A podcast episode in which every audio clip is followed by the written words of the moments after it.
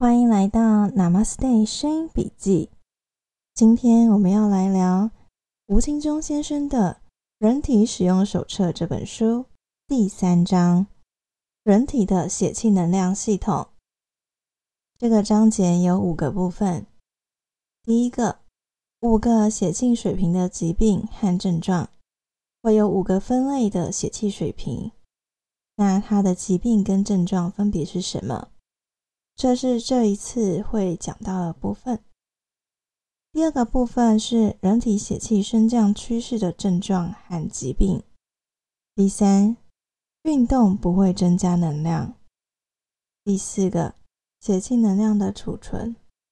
最后会谈的是如何观察血气的水平和趋势。人体的血气能量系统是什么呢？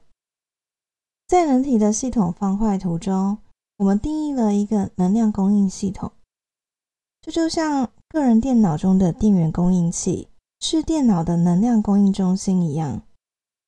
可惜的是，目前还没有任何科学的方法可以量测人体的能量。不像关于电脑的能量供应状况，我们可以很方便的使用商用电表来量测。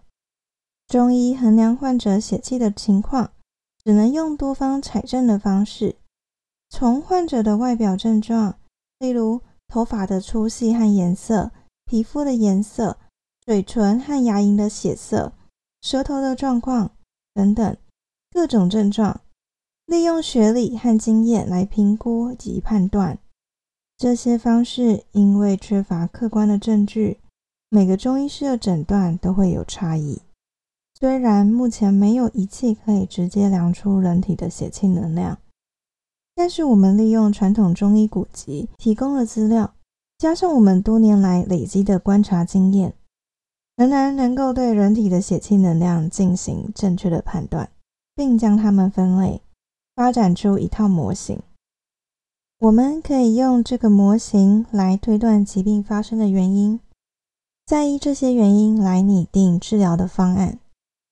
接下来，我们来看五个血气水平的疾病和症状。就作者对中医的理解，将人体的血气能量依高低水平分为五个等级。由于古时候数字概念不是很普遍，因此用阴阳和虚实来表达。接下来，我们用现代的语言说明这些区分的等级。读者可以自己尝试将自己的情况分类，了解自己处在什么样等级的血气能量水平。最好的是健康水平，次一阶还可以的是阳虚水平，再次一阶要注意了，而且是大部分的人都是阴虚水平。再来第四阶比较糟的是。阴阳两虚水平，最后比较严重了，就是血气枯竭水平。第一个健康水平，用中医的眼光来说，这样的人各方面都很平衡，不偏阴也不偏阳，不偏虚也不偏实，平衡是中医追求的目标，因此这是最健康的等级。这个等级的特征是身材匀称、脸色红润、脾气温和、作息规律。由于人体有很强的防御力量，各种外来的疾病不容易侵入，不容易生病。一般很少见到这样的人，也许练太极或气功有成的高人才有这样的身体。第二种是阳虚水平。血气低于健康水平，造成血气下降的原因很多，例如睡眠太晚或长期营养吸收不良等等。这时，人体抵抗疾病的能力和疾病侵入的能力很接近，在伯仲之间。也就是说，攻击者和防御者能力是差不多的。因此，有外来的疾病侵入时，人体。仍然有能力去抵抗，但是不像健康水平的人一样可以很快的击退疾病，会在人体的各个器官发生激烈的战事，因此会出现各式各样的症状。有些人由于身体经常有这种战事的现象，传统上会认为他体弱多病。一般经常感冒甚至发烧的人，或者有过敏性体质的人，都是处在这个等级的血气水平。第三个。阴虚水平，血气下降的趋势长期不能扭转，血气降至低于阳虚的下限后，由于人体的能量太低，诊断维修系统无法完全正常工作，疾病入侵或器官的损伤，如果没有立即的危险，就暂时搁置不管，这时的血气只够维持日常工作或是活动的需要。一般的疾病侵入时，人体并不抵抗，疾病长驱直入。由于没有抵抗的战士，因此也没有任何不舒服的疾病症状，但是会在人体的肤色、体型以及五官上留下痕迹。有经验的医师能够辨识出来。这样的人是目前工商社会的最大一群人。许多人都觉得自己非常健康。有无穷的体力，每天忙到三更半夜，尽情的透支体力，也不会生病。这些现象就是典型阴虚水平血气能力的症状。这种血气水平的人，越晚精神越好，就是由于人体日常产生的血气无法支应每天的透支，只好从人体原来储存的火中提取。你可以说它就是人体储存的部分，就称之为火。那储存的这个火拿来使用，以应付这些每天的透支。比较通俗的说法，这一级的人并不是没有病，而是没有能力生病。每个人可以在这个血气水平维持的时间长短是不太一样的，一方面要取决于。幼年或是年轻时的生活作息是不是正常？是不是储存了足够的能量？另外一方面也取决于他平时是不是会抽空休息，补充能量。农村长大的人比城市长大的人可以经得起更长时间的透支，这是由于农村长大的人在幼年时的睡眠较早，身体储存了较多的能量。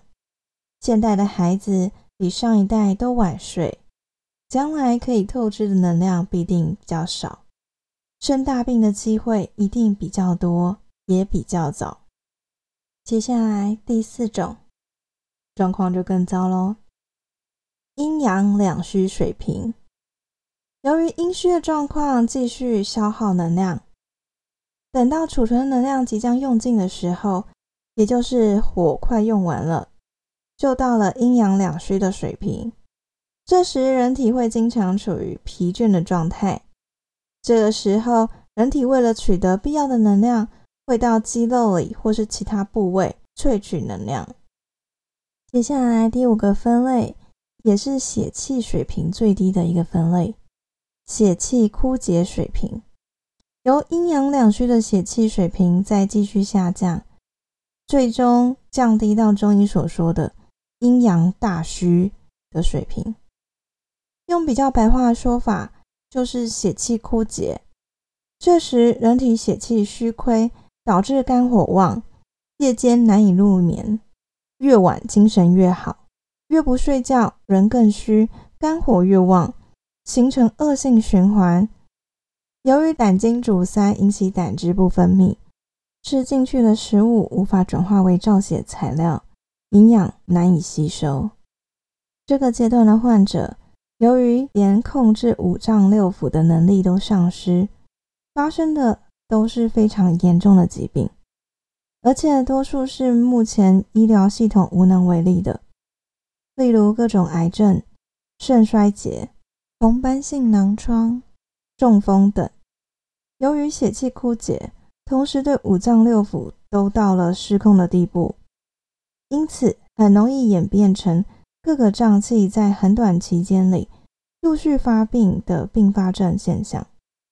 其实并不是第一个发病的器官拖累了其他器官，而是各个器官同时都达到了发病的临界状态，一发不可收拾。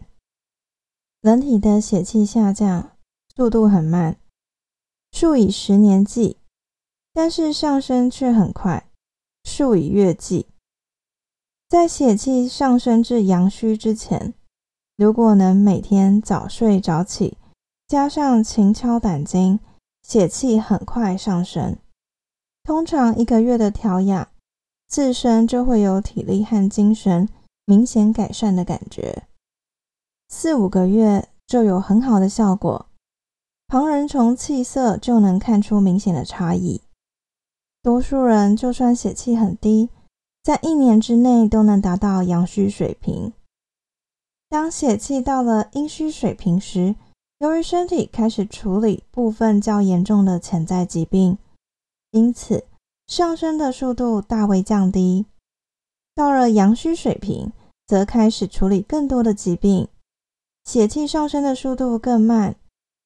每个人血气的上升速度要看每个人的疾病种类、疾病轻重程度和生活作息的改善状况，需要不同的康复时间。处于任何一个血气水平的人，只要能将血气从下降的趋势转变为上升的趋势，假以时日，血气的水平会不断上升。多数内脏的疾病，也就是慢性病，只是不同程度低血气水平的症状。因此，只要提升了血气水平，各种慢性病都有康复的机会。这一次介绍完五种血气水平，你觉得自己是哪一种呢？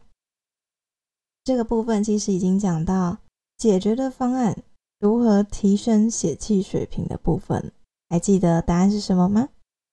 不记得没关系，重听一次。啊，不是啦，嗯，后面还会再去提细节部分，要怎么去面对，要怎么处理的解决方法。到这个部分，你可以看到，要解决身体的状况、疾病的症状，就是要靠血气水平的提升，好让身体可以进行修复工作。所以，血气水平的提升变成了关键的要素。这个关键的解决方式，这里有提到了，最重要就是早睡早起。如果你没有发现到他在提到早睡早起这件事，他其实在不同的方式用不同的说法强调它的重要性。而且你不能早睡，无法早睡的人，其实是身体有状况才会无法早睡，这变成一个很关键要处理的事情。所以这本书那时候在看的时候，想说哈什么唯一解方就是要能够早睡早起。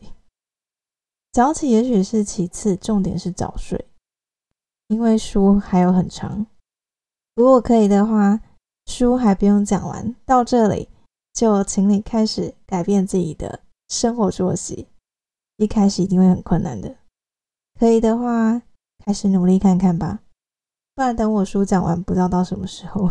所以大家赶快开始，加油！这次的介绍就到这里。感谢您的聆听，祝福你有愉快、美好又健康的一天。Namaste，谢谢你，拜拜。